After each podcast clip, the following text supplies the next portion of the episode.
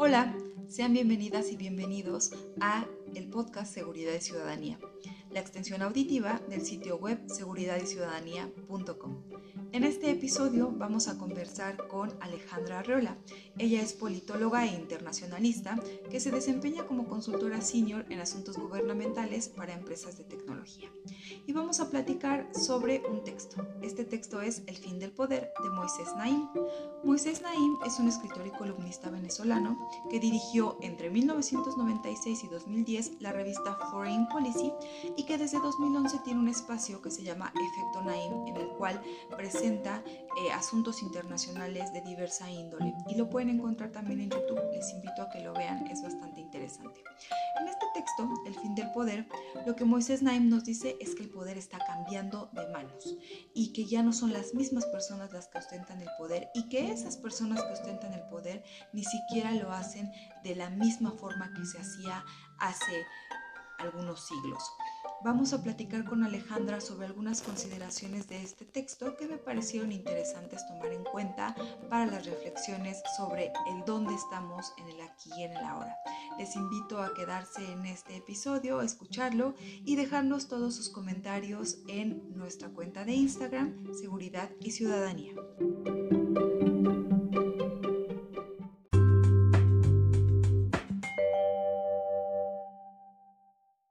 Sean bienvenidos nuevamente al podcast de Seguridad y Ciudadanía.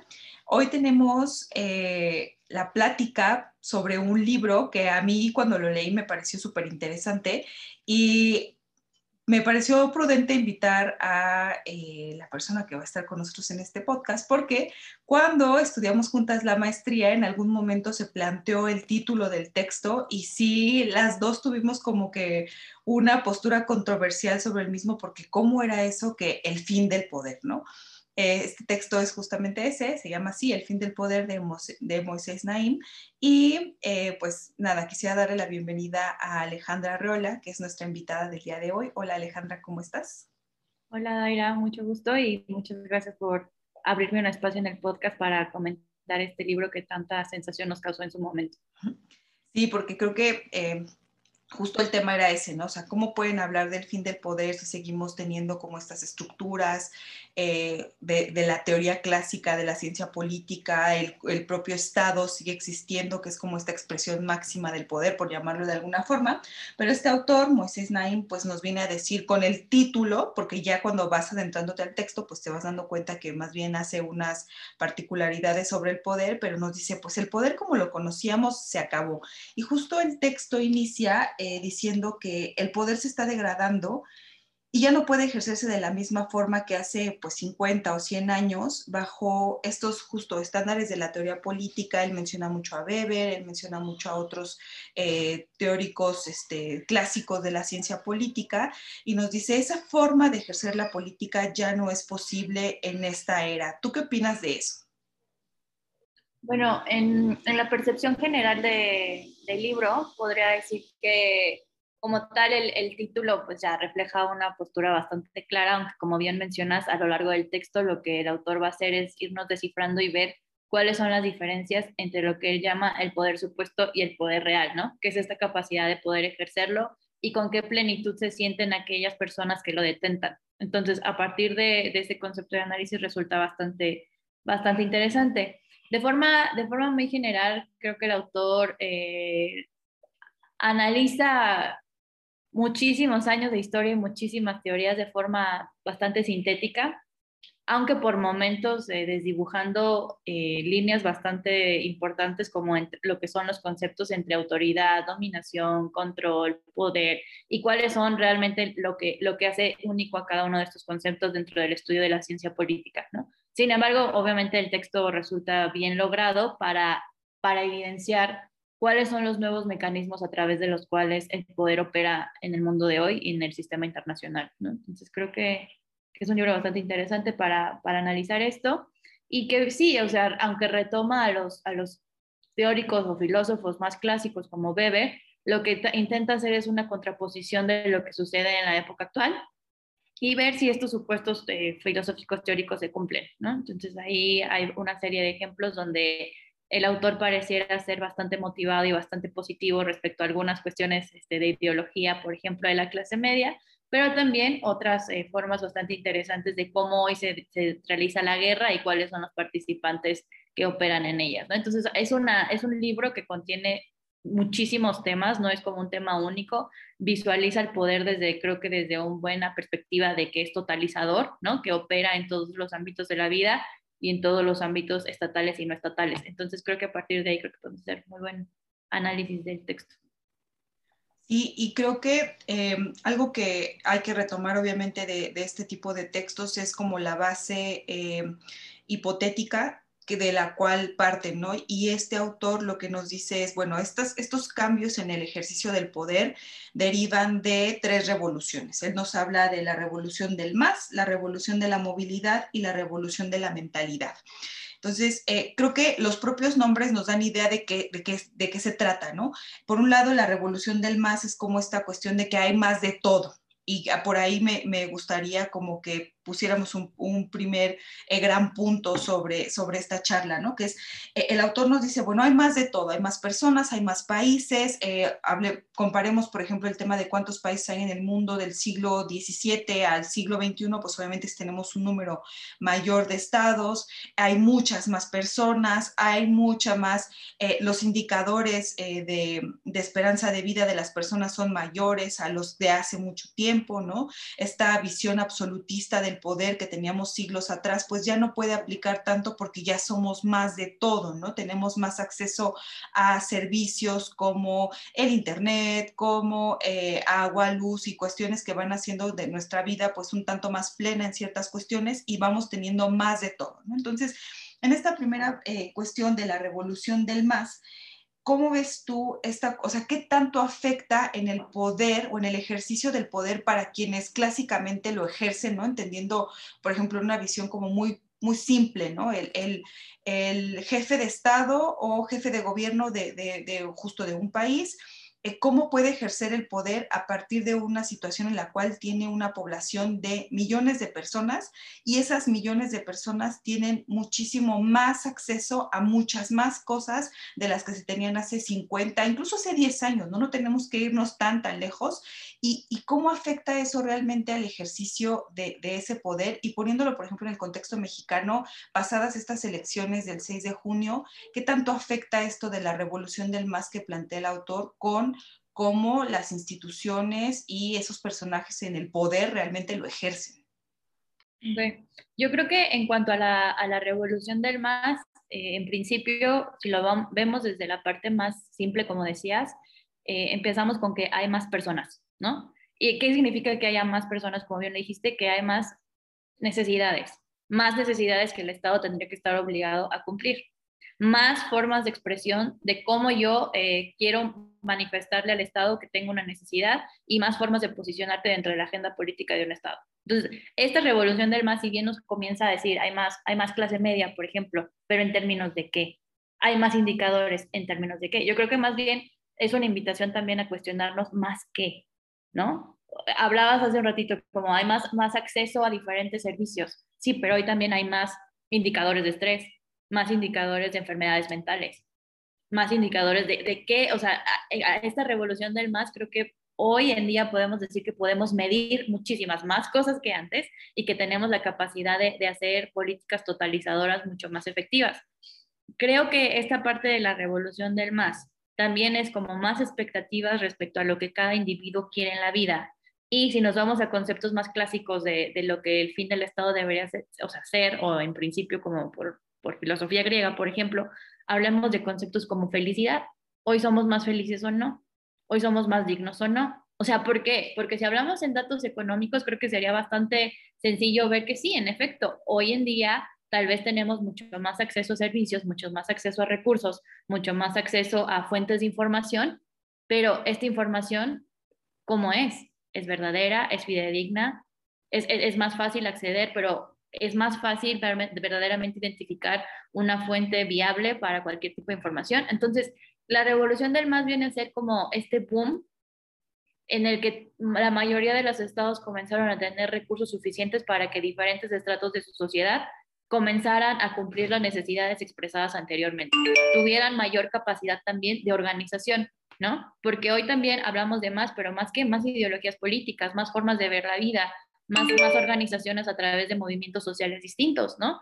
O sea, esta revolución del más, más que en datos económicos, a mí me gustaría como más bien ver un análisis desde la fuente de ideologías, de identidades, de formas de expresión eh, y sobre todo cómo el Estado en este concepto del de, autor pues se ve muchísimo más eh, limitado a ejercer lo que él considera, por ejemplo, la fuerza, la coacción, la dominación, porque estas personas tienen nuevas estructuras a través de las cuales necesitan solventar las necesidades que expresan, ¿no? Incluso las necesidades que veíamos hace 60 años, pues no son las necesidades de hoy.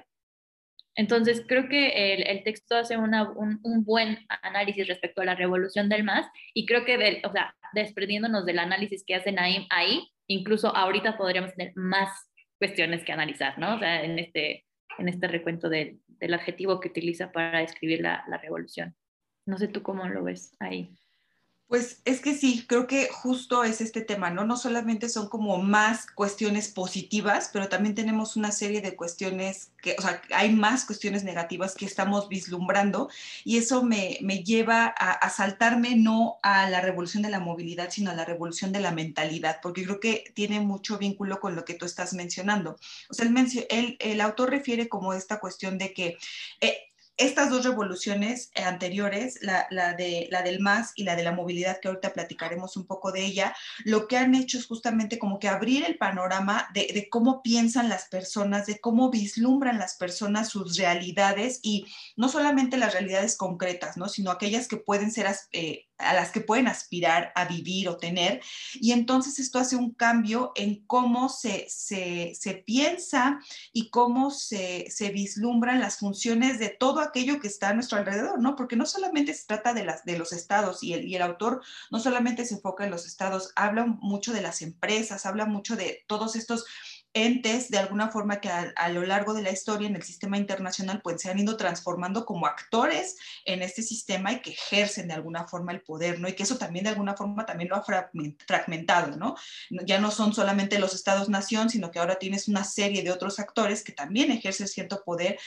Eh, no solamente entre ellos, sino con el ciudadano del día a día, ¿no? Y, y esta revolución de la mentalidad me lleva justamente a, enfocarme en lo que el autor refiere como el papel de la clase media, ¿no? Y ahorita que eh, creo que esto va a seguir muy vigente, al menos en México, ¿no? Este discurso eh, desde la presidencia en el cual se hace una crítica, por llamarlo de alguna forma, a este estrato social de la llamada clase media, que también es muy discutible quiénes son y quiénes pertenecen aquí, porque, eh, por ejemplo, hay quienes dicen, bueno, tal vez yo soy de la clase media, pero resulta que ganan 5.500 pesos al mes y que no tienen acceso a ciertos servicios. Bueno, eso como tal, bajo los estándares de la OCDE o el INEGI, pues no te convierten en clase media, pero también tenemos a quienes ganan 150 mil pesos al mes y pagan rentas eh, que abarcan el 30% de su salario, que viven en zonas muy particulares y que también se asumen de clase media y que realmente no lo son, porque solamente el 2 o 5% de la población tiene esos salarios, ¿no? Entonces,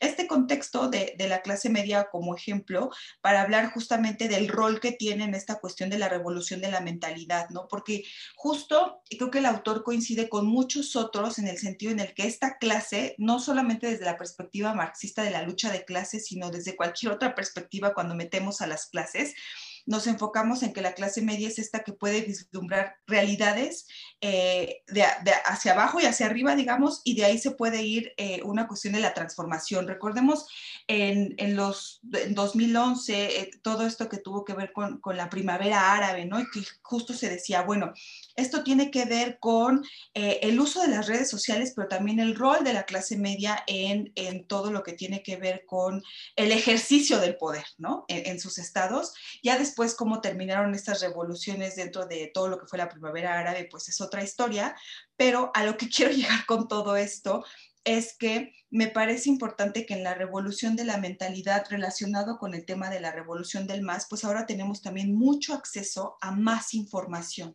Pero como tú bien decías, esta información es fidedigna, esta información está verificada, esta información, quién la está manipulando y sobre eso, cómo manipulas a esas más personas, ¿no? Porque ahora somos más personas y hay países donde la clase media es cada vez más grande, pero hay países donde se está contrayendo más y lo que tenemos es más gente de clase baja pero al final de cuentas que tienen el mismo acceso a eh, ciertos medios que les permiten tener información y que entonces esto cambia la forma en la que vislumbran el rol, por ejemplo, de los estados y las instituciones. Entonces, desde todo esto, de esta lluvia de ideas o desde este panorama, ¿tú cómo ves, por ejemplo, el rol de la clase media?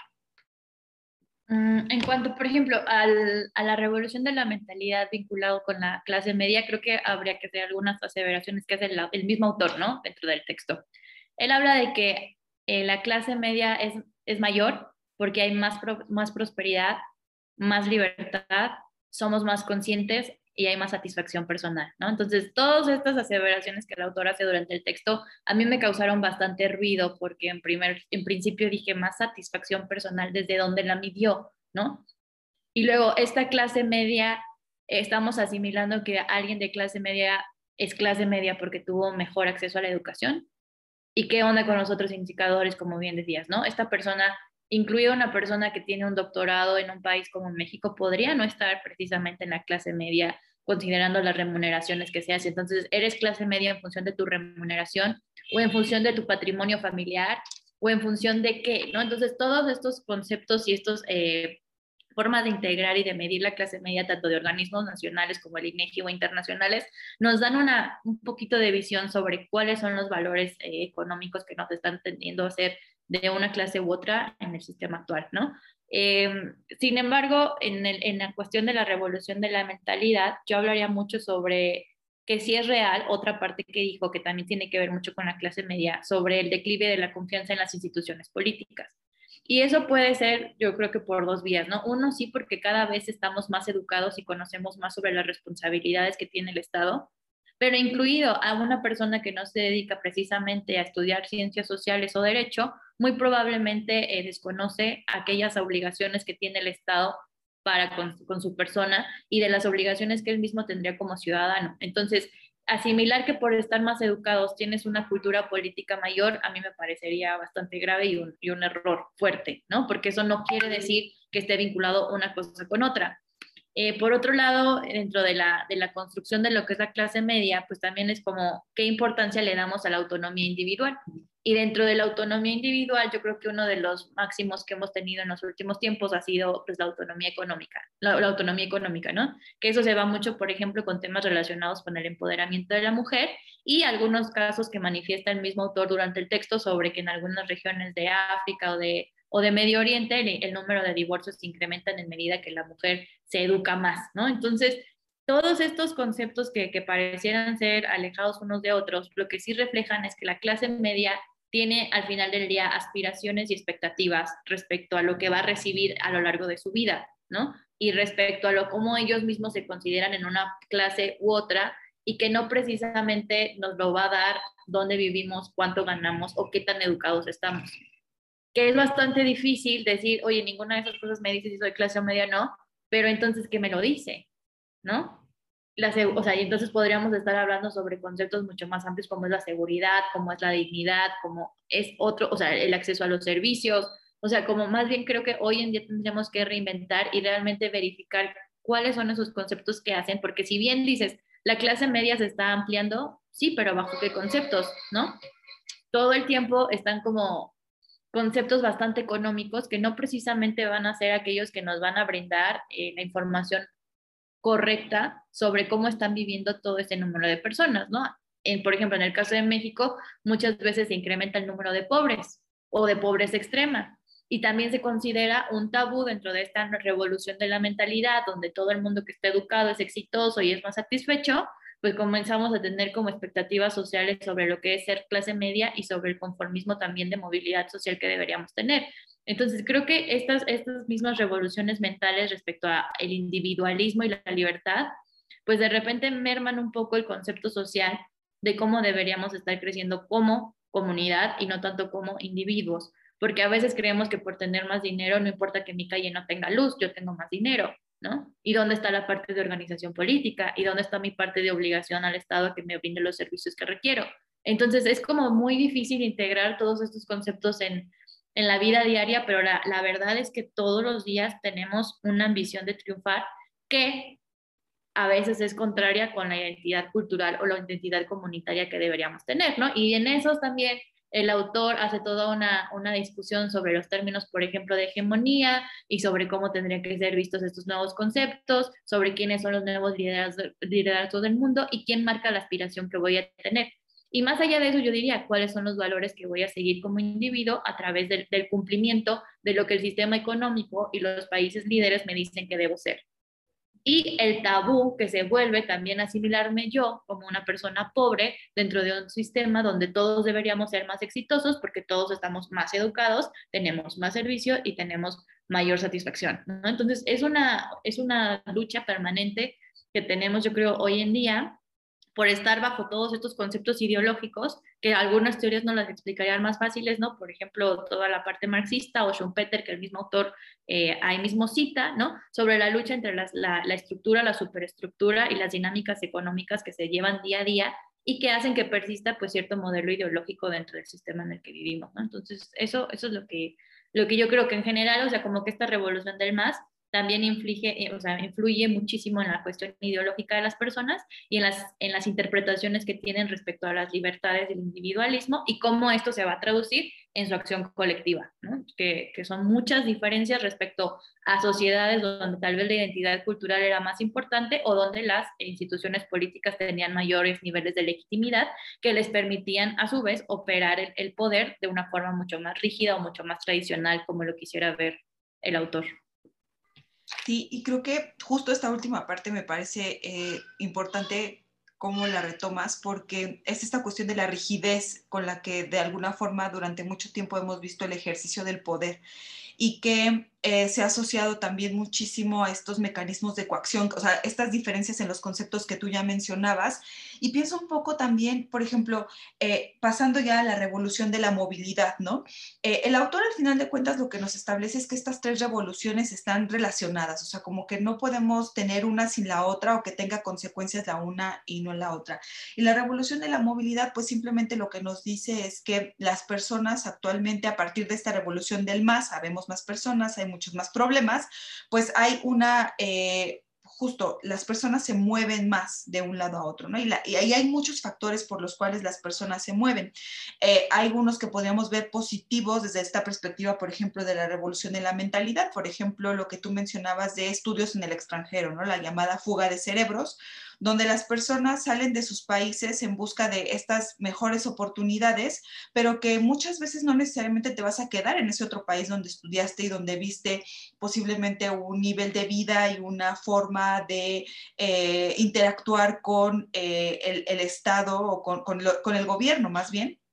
Eh, que, no puedes tener, por ejemplo, cuando regresas a tu país. No pienso si una persona en México se va a algún país europeo, porque siempre está como esta noción de Europa es el primer mundo, ¿no? Algunos países de Europa son el primer mundo, y regresan a México y pues encuentran dinámicas muy complejas, ¿no? Pensemos en los servicios simplemente, ¿no? Ah, bueno, es que allá el transporte público era más eficiente, pero cuando es un comparativo de precios y sabes que el metro de México cuesta 5 pesos, pero el metro de otro país cuesta casi 50 o 100 pesos mexicanos, por un viaje, entonces ahí te cuestionas, bueno, estoy dispuesto a pagar, por ejemplo, el 50% de mi salario en impuestos para tener ese servicio o estoy simplemente dispuesta a seguir con las condiciones que tengo en el país donde, donde nací, porque posiblemente ya no sea el que residas, pero entonces ahí vamos mezclando como estas tres revoluciones, ¿no? La gente se mueve eh, por diversas cuestiones, hay más personas, ¿no? Con más cosas y esta cuestión de esta, este cambio de, de la mentalidad, ¿no?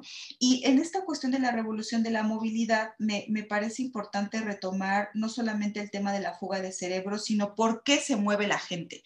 Creo que esa es una pregunta muy importante porque el autor hace mucho énfasis, por ejemplo, en las migraciones, ¿no? El rol que tienen las personas migrantes en el ejercicio del poder en diversos países. Y pensemos México, ¿no? Ahorita la, agenda de política exterior nuevamente está centrada, eh, sobre todo con Estados Unidos y Centroamérica, en el tema migratorio. La migración es un tema importante, no solamente desde la perspectiva eh, de seguridad nacional, sino desde una perspectiva social, ¿no? Eh, de una perspectiva del ejercicio de derechos, cómo una persona que no es de cierta nacionalidad puede ejercer sus derechos en otro país que no es el que se supone o donde está el gobierno que se supone que tiene que garantizarle estos derechos, ¿no? Y ahí también tenemos un problema con el ejercicio del poder, porque estos mecanismos eh, de coacción que también pueden ser considerados mecanismos de orientación hacia el, cumplimiento de, de lo que hemos llamado como el Estado de Derecho, ¿no? Se hacen a veces complicados de cumplir. ¿Por qué? Porque las personas que emigran muchas veces lo que buscan es ser invisibles a la autoridad para protegerse de, en este proceso. Y por otro lado, cuando llegan a ser visibles a la autoridad, son, son reprimidas más que, eh, digamos, protegidas. Entonces, ahí tú, ¿cómo, cómo vislumbras el tema de migración eh, como un problema en el ejercicio del poder?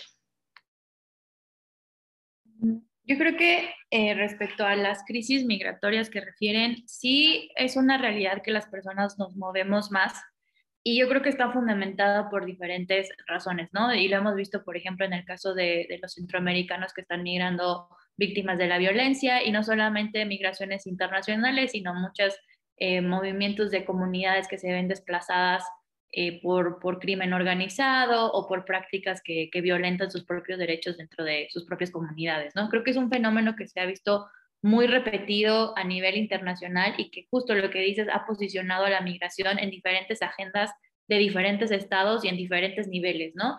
Estos, estas migraciones además eh, y estos movimientos, uno de los ejemplos que señala el autor es sobre las remesas, por ejemplo, ¿no? Qué papel hoy en día juegan las remesas en un, mundo donde son justo todas estas personas que, se, buscan moverse en, a países o lugares donde pueden tener una mejor calidad de vida, los que, los que están manteniendo el, pues el ingreso de, muchos de los estados que tenemos hoy en día. Entonces, pareciera ser la migración un problema para las agendas nacionales, pero al mismo tiempo un reto para el cumplimiento de las, de las leyes de protección que tendríamos que tener, porque como bien dices, muchas de estas migraciones son irregulares, dado que si bien hoy el mundo está globalizado para todos los recursos y el dinero, para las personas resulta mucho más difícil poder tener una residencia formal en un país, incluido eh, este, países como México, que en su momento llegó a ser un país de retorno, ¿no? O, o de un flujo donde los mexicanos sí querían ir a ganar dinero para tener mayor, o sea, mayores ganancias que les permitieran tener mejores niveles de vida aquí, pero al mismo tiempo tenían una identidad cultural lo suficientemente fuerte que les hacía regresar cada vez que querían ver a su familia, ¿no? Entonces, es dependiendo mucho del, del estado y las, y las dinámicas migratorias que queramos estudiar, donde nos podríamos dar cuenta cómo las revoluciones, estas revoluciones se, se, conjuntan, ¿no? O sea, cuáles son las aspiraciones de los migrantes, cuáles son las razones de los migrantes, son estas, esta revolución del más que nos ha dado más inseguridad en algunos lugares también, o, o más eh, proyecciones del de, sueño americano que también se ha difundido muchísimo en, en Latinoamérica, y cómo estos, estas, esta nueva agenda de migratoria, bueno, que no es nueva, pero que digamos que está englobada dentro de las conocidas nuevas amenazas a la agenda internacional, pues se vuelven tan importantes para una relación bilateral como la es México-Estados Unidos, ¿no? Que teniendo tantos temas que podríamos estar implementando, como el nuevo, eh, la vigencia del nuevo tratado económico que podría proporcionar mejores condiciones de vida para muchas personas, pues más bien estamos viendo cómo contener eh, la, la migración que ni siquiera viene de países miembros de un tratado económico, sino que viene de países que realmente están sufriendo graves estragos de la violencia, que muchas veces también podría ser hasta importada de otro lugar, ¿no? Es esta migración donde quienes migran, ¿no? También nos tendríamos que preguntar quién está migrando, la persona educada que se va a hacer una maestría, un doctorado, una licenciatura, becado o no becado, o qué pasa con todas estas personas que cometen un delito y cuáles son sus procesos de retorno y de reinserción social. O sea, creo que hay muchas dinámicas y muchas trampas dentro de, de lo que hablamos como migración, pero también nos da mucha luz sobre cuáles son los temas que cada uno de los estados debería estar atendiendo para mejorar las condiciones de sus propios habitantes, ¿no? Creo que, y eso es una opinión muy personal, muy pocas veces nos quisiéramos mover si viéramos cumplidas nuestras necesidades más básicas y nuestras aspiraciones al futuro. Pero, pues cada persona, cada individuo tiene, tiene pues la libertad de hacer con su vida y de diseñar un futuro como mejor considere, que también es esta parte de la revolución de la pues de, la mentalidad, ¿no? O sea, yo soy capaz en esta libertad de tomar decisiones conscientes y de buscar los mejores caminos para mí. Entonces, en este sentido, ¿cómo, cómo actúa la responsabilidad de los países que están recibiendo todos estos migrantes? Como en su caso fue, por ejemplo, el caso de Alemania, ¿no? ¿Cuáles fueron las reacciones sociales? O también cómo operan Em, las identidades dentro de estos nuevos ecosistemas de, que son súper móviles, ¿no? Y no solamente vemos la movilidad estatal, también, por ejemplo, si nos vamos ya mucho más eh, metidos a cuestiones culturales, la movilidad del mismo individuo sobre las empresas donde trabaja, sobre las relaciones que mantiene y todo este concepto del utilitarismo o, de la, o del uso y desecho que tenemos en el sistema actual, ¿no? Entonces, estas, estas mentalidades, estas movilidades y estos más se ven muy reflejados en la toma de decisiones que hace cada uno de nosotros a la hora de determinar eh, el futuro que quiere construir y las instituciones a las cuales se quiere aliar, ¿no? Hoy vemos, por ejemplo, instituciones que parecieran muy tradicionales como la familia, la iglesia, ¿no? El Estado mismo, pues totalmente transformadas en, el ejercicio de sus propios poderes, ¿no? Simplemente hoy revoluciones, no sé si podría ser mental, ¿no? la apertura a, tal vez a, temas como son los matrimonios homosexuales, el, tema de la poligamia, cómo estas políticas van a operar con una persona polígama, o sea, todo ese tipo de cosas son, terminan siendo también un elemento estatal. Cómo operar frente a todos estos elementos con las nuevas estructuras de poder, donde también tienes que respetar el individualismo de cada uno. Entonces sí, creo que es que las migraciones, o sea, aunque son un tema que pareciera ser solamente la movilidad, por sí mismas traen una serie de connotaciones sociales que deberían ser estudiadas como por fragmentos para poder entender qué es lo que está pasando a nivel global.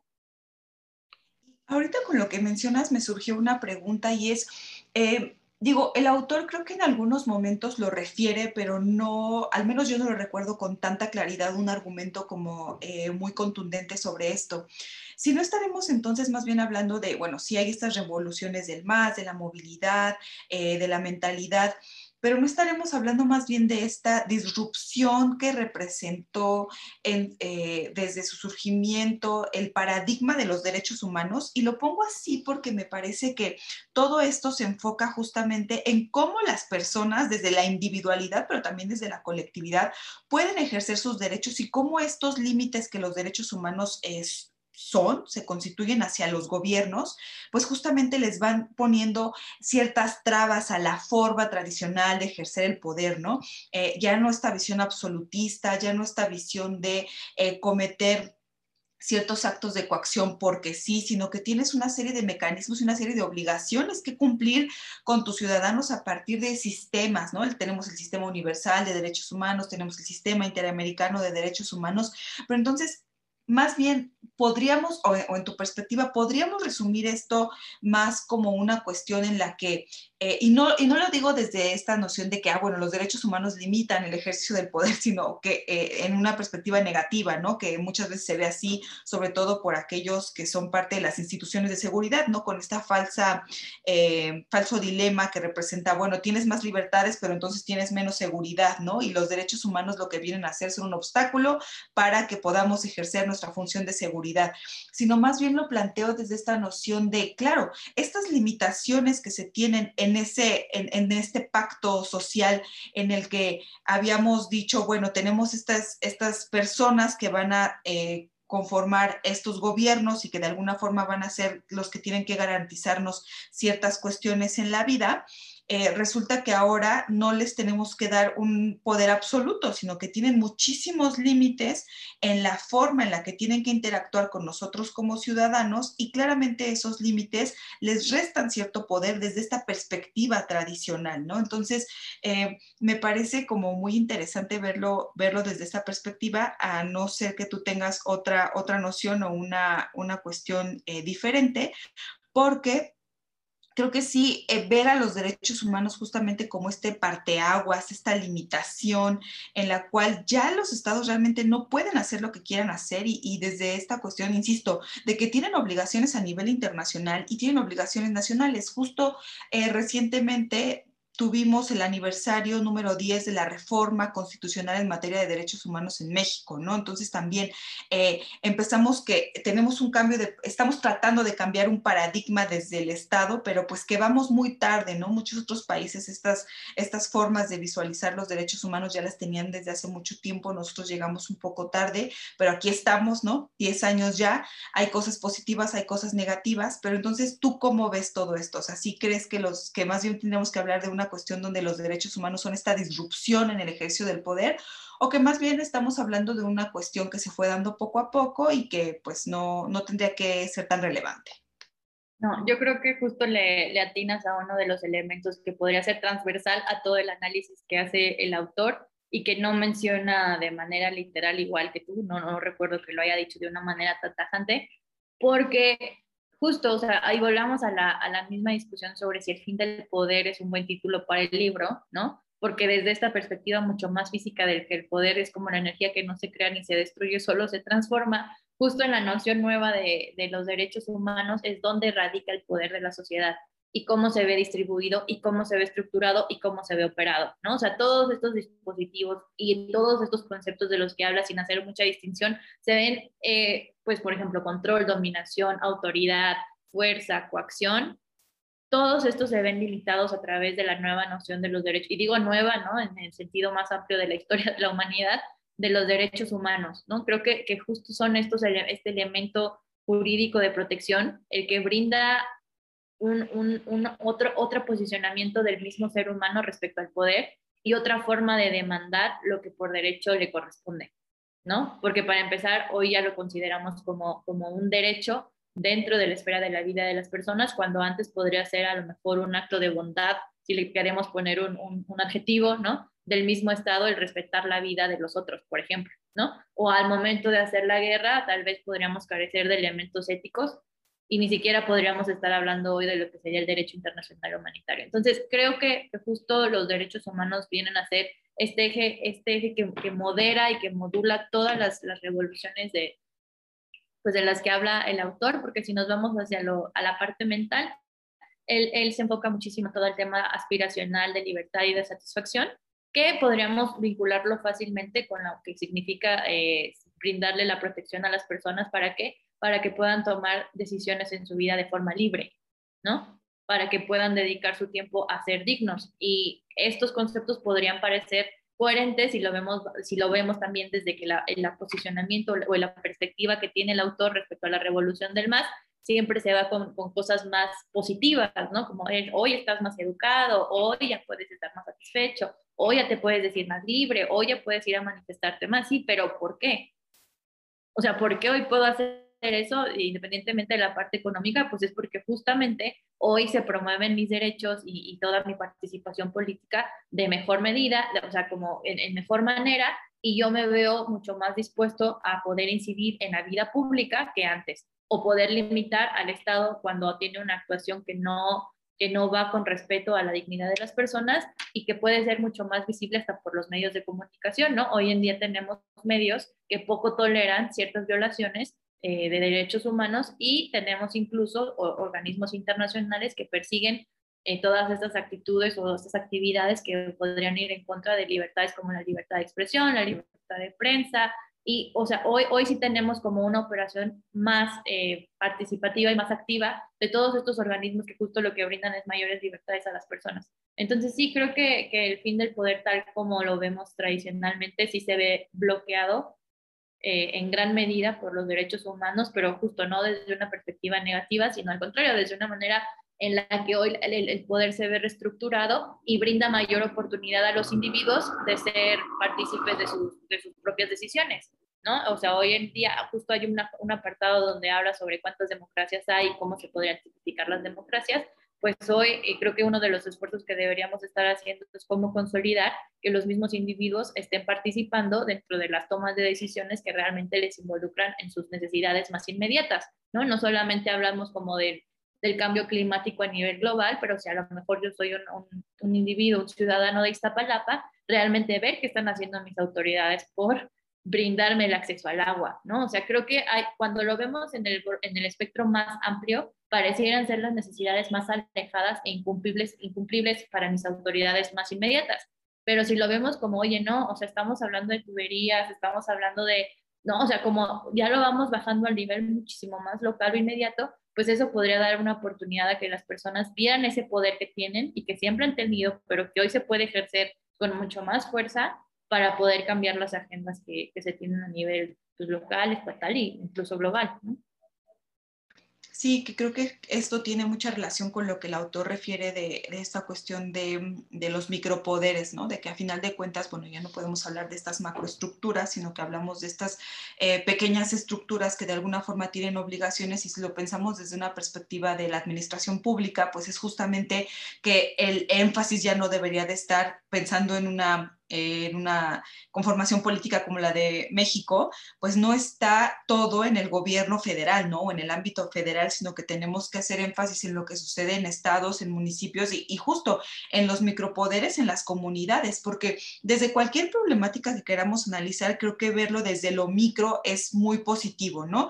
Eh, pensemos, por ejemplo, en el ámbito seguridad, pues no podemos pensar todo el tiempo en, redes macrocriminales, sino nos ponemos a pensar en estas eh, este grupo de personas que cometen ciertos delitos en una comunidad eh, que afectan directamente a solamente un grupo de personas, ¿no? Y que a veces, bueno, sí se encuentran estas conexiones con la macrocriminalidad, pero que no necesariamente están tan vinculadas como nos quieren hacer creer, ¿no? Y lo mismo desde, desde los entes, digamos, institucionalizados y legalizados para ejercer el poder, pues sucede lo mismo, ¿no? Muchas de nuestras eh, demandas como ciudadanas y ciudadanos no, no recaen necesariamente en el ámbito federal, presidente y secretarios de Estado, sino que más bien recae muchas veces en nuestro regidor, en nuestro eh, presidente municipal, ¿no?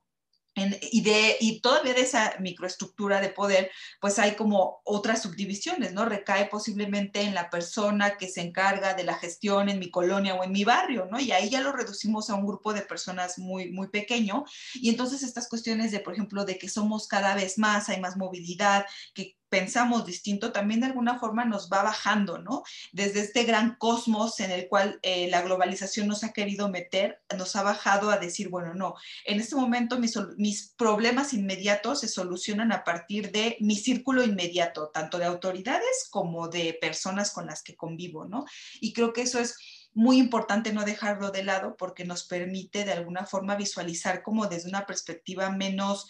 Eh, ambiciosa, por llamarlo de alguna forma, pero también abstracta, el ejercicio de nuestros propios derechos, ¿no? O sea, no los ves tan lejanos, sino que los ves más inmediatos. O sea, bueno, lo que tú decías, si soy de Iztapalapa y tengo un problema con, con, el servicio de agua, pero al mismo tiempo hay inundaciones en la temporada de lluvia, ¿quién realmente tiene que darme solución a este problema en concreto? ¿no? Y con quién tengo que aliarme para dar solución a este problema en concreto. Generalmente son mis vecinos y tengo que acudir con mis autoridades locales en específico. ¿no? Entonces, eh, creo que también este tema de los micropoderes es sumamente importante como categoría de análisis de, de alguna forma para cualquier problemática que quisiéramos ver desde esta perspectiva donde ya no tenemos entes poderosos como lo que se nos decía en siglo XIX, siglo XVIII, sino que no más bien tenemos estas nociones eh, fragmentadas a partir de que quienes ostentaban el poder en su momento, pues tienen ciertos límites positivos, porque nosotros como ciudadanos tenemos ese poder que antes parecía que delegábamos, ¿no? Y que ahora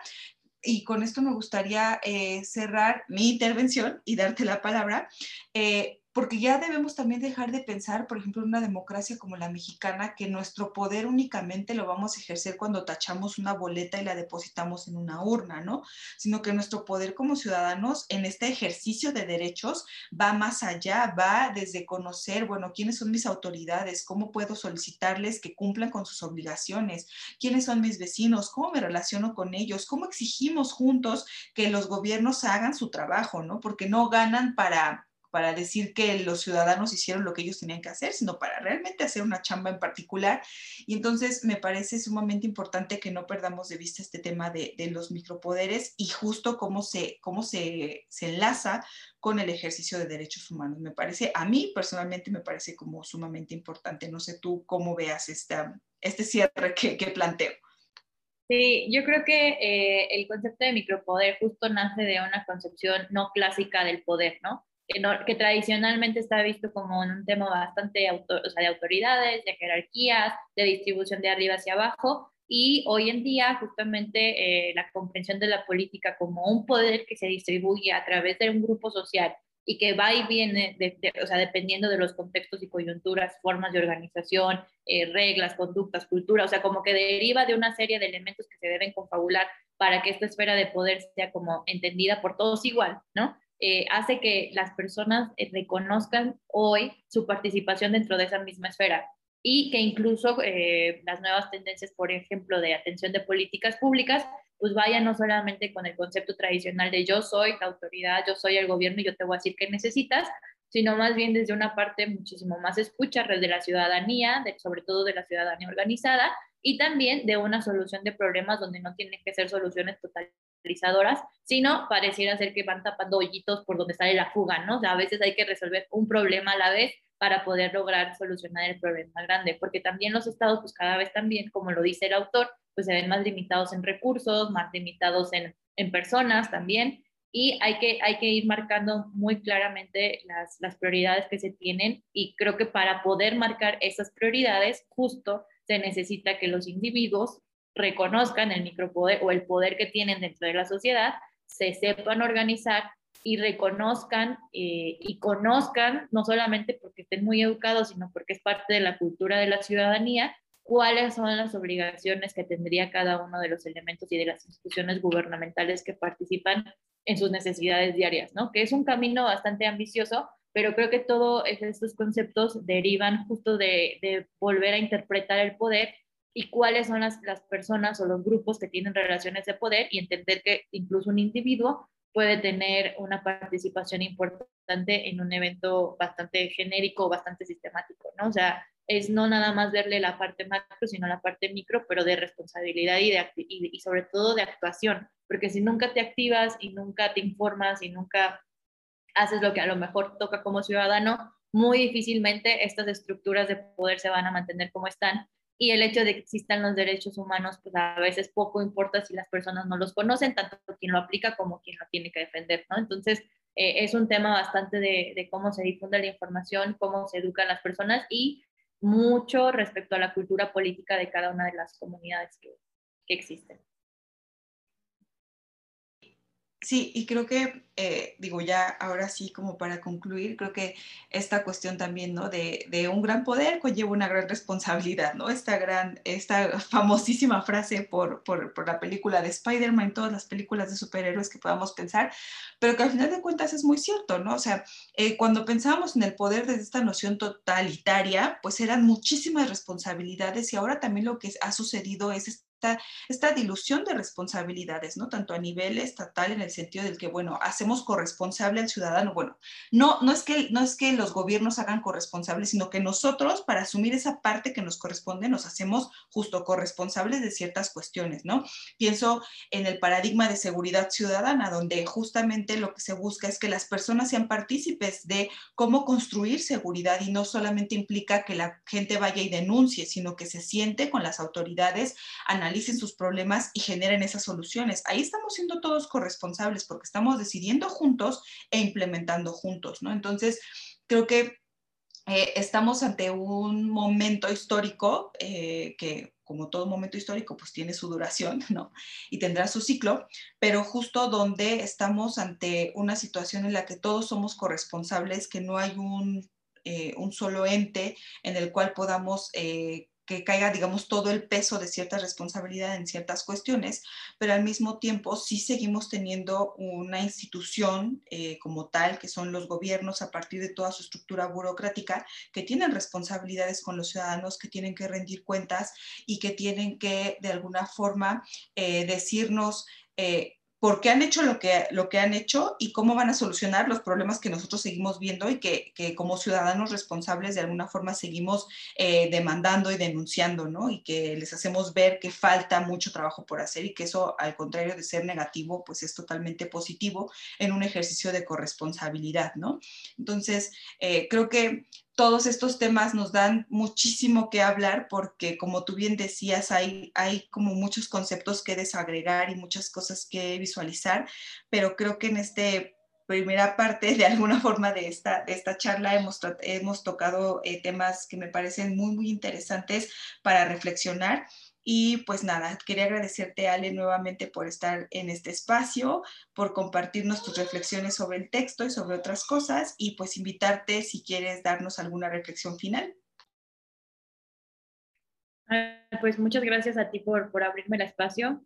Yo creo que como reflexión final solamente sería invitar a tus escuchas a que, a que se lean el libro, eh, incluidos si no son expertos en política internacional o en economía. Creo que es un buen texto para acercarse a todos los fenómenos que están ocurriendo en el mundo. Es bastante denso, va a haber muchísimos conceptos, pero creo que el autor lo aterriza muy bien en, los esquemas que ve y en las problemáticas que ve y sobre todo cuáles son las, las, formas en las que ve esta organización política en el futuro. Entonces, eh, yo muy feliz de, de compartir contigo y muchas gracias por el espacio.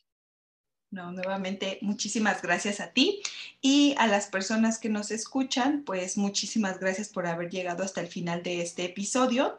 Nos escuchamos en el siguiente, esperando que en las siguientes temporadas eh, podamos tener a Alejandra nuevamente con nosotros para platicar de muchos otros temas y no se olviden de seguirnos en nuestra cuenta de Instagram que es Seguridad y Ciudadanía y visitar el sitio web seguridadyciudadanía.com. Hasta pronto.